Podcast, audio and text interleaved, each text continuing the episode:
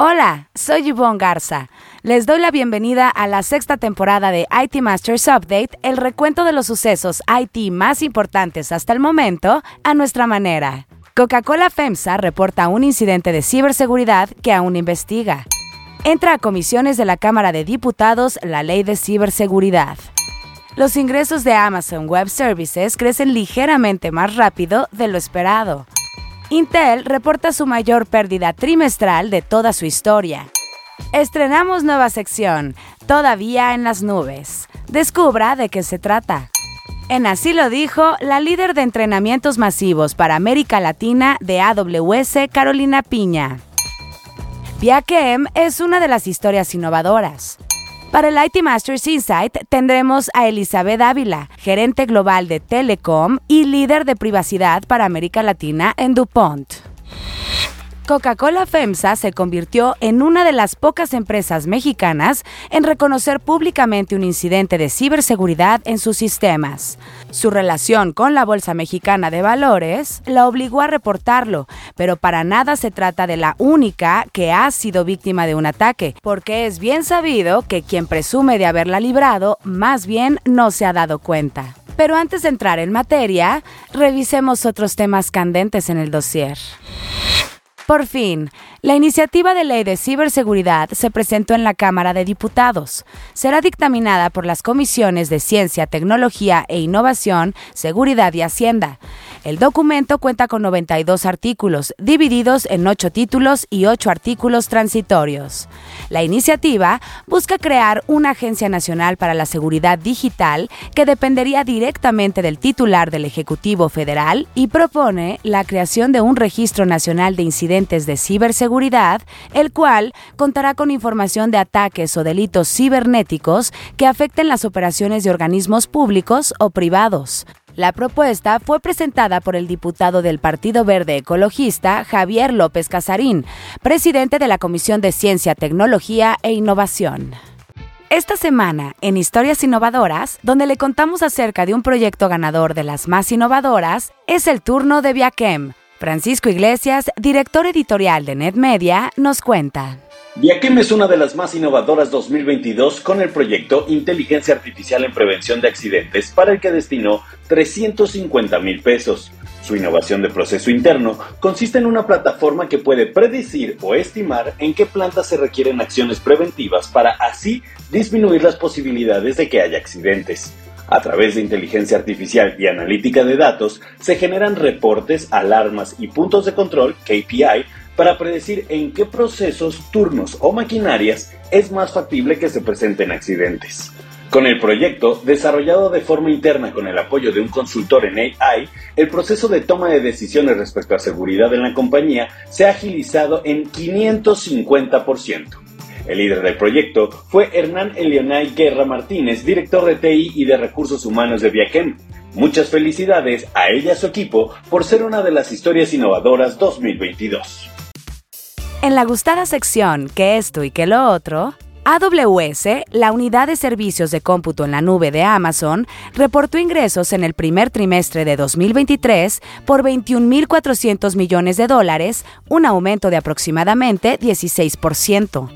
Se trata de un ritmo ligeramente más rápido de lo que habían proyectado los analistas. Sin embargo, el proveedor de nube pública más grande del mundo experimenta una desaceleración en las nuevas ventas a medida que los clientes hacen más con los recursos existentes.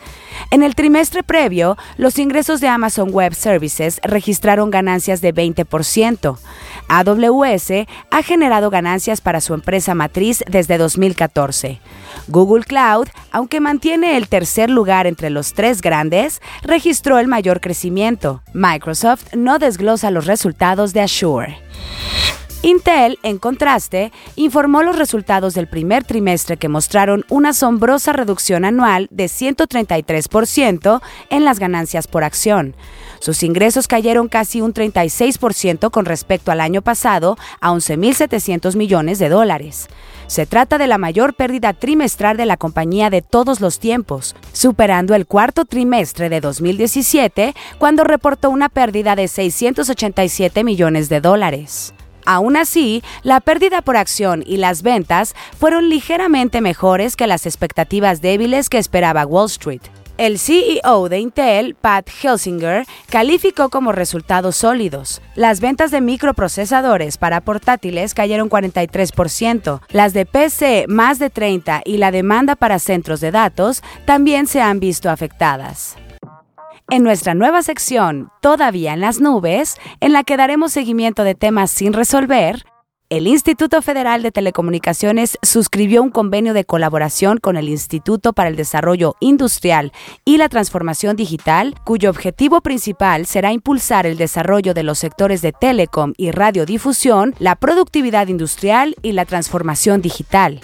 Pero lo que sigue en las nubes es la alianza entre el IFT y el MEXDC, la asociación que agrupa a los centros de datos y que fue anticipado por Ahmed Novillo, su presidente, hace más de un mes. Esta semana, en Así lo dijo, donde resaltamos una frase que a lo largo de la semana las y los reporteros de IT Masters Mag hayan escuchado de conferencias o entrevistas, tenemos a la líder de entrenamientos masivos para América Latina de AWS, Carolina Piña, quien en entrevista habló de los planes de la firma en desarrollo de talento. En AWS tenemos un compromiso de entrenar 29 millones de personas para el año 2025 y por eso estamos invirtiendo mucho no solo en México sino en la región para atraer estas habilidades de, nube.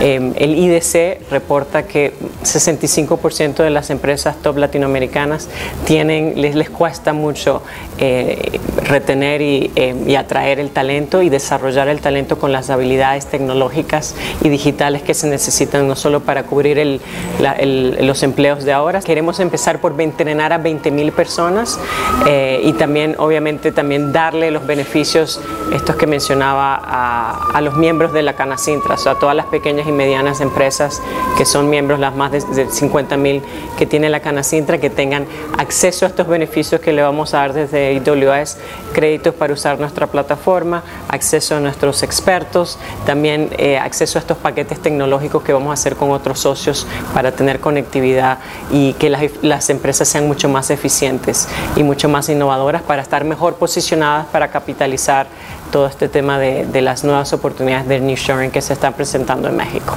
También queremos escucharle a usted.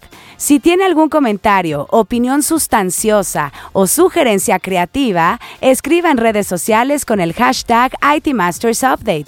Estaremos pendientes de su retroalimentación. Ahora sí, el tema candente de la semana.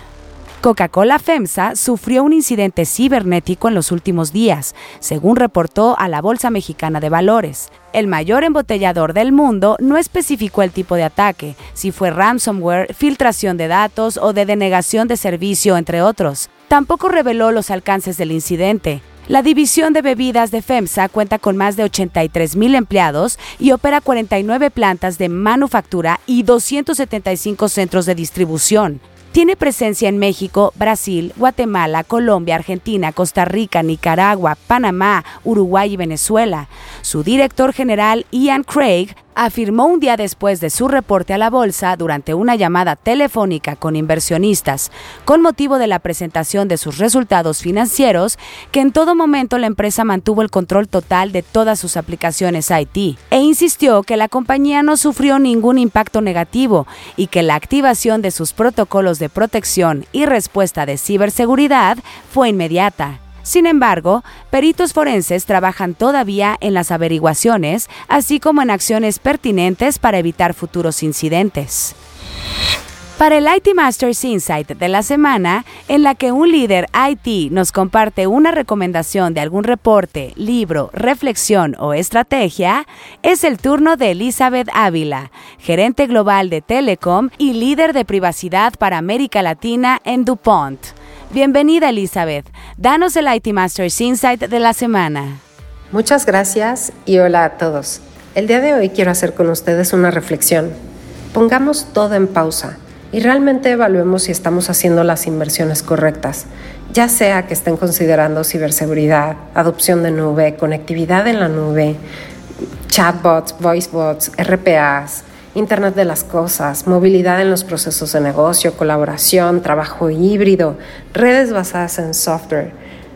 pero estamos invirtiendo en el talento Enfocándonos en México, la mayor preocupación es la ausencia de especialistas, de científicos de datos, en general de todas las grandes tendencias de tecnología. Un dato que llama la atención es que de acuerdo con la Organización para la Cooperación y Desarrollo Económico, menos del 10% de las niñas están interesadas en estudiar carreras en ciencia, tecnología, ingeniería, matemáticas, estas carreras conocidas como STEM por esto, los invito a que sumemos fuerzas para inspirar, promover y desarrollar a las siguientes generaciones. Para el siguiente IT Masters Insight, me da muchísimo gusto poder nominar a César Hugo Ruiz, ITCIO para OCC Mundial. Muchísimas gracias Elizabeth por tu IT Masters Insight de la semana.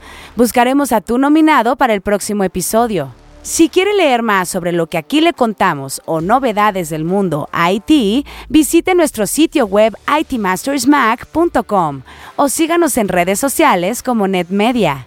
Hasta aquí este episodio de IT Masters Update, porque su opinión es más valiosa cuando está bien informada. Tiene aquí una cita todos los lunes. Buen inicio de semana.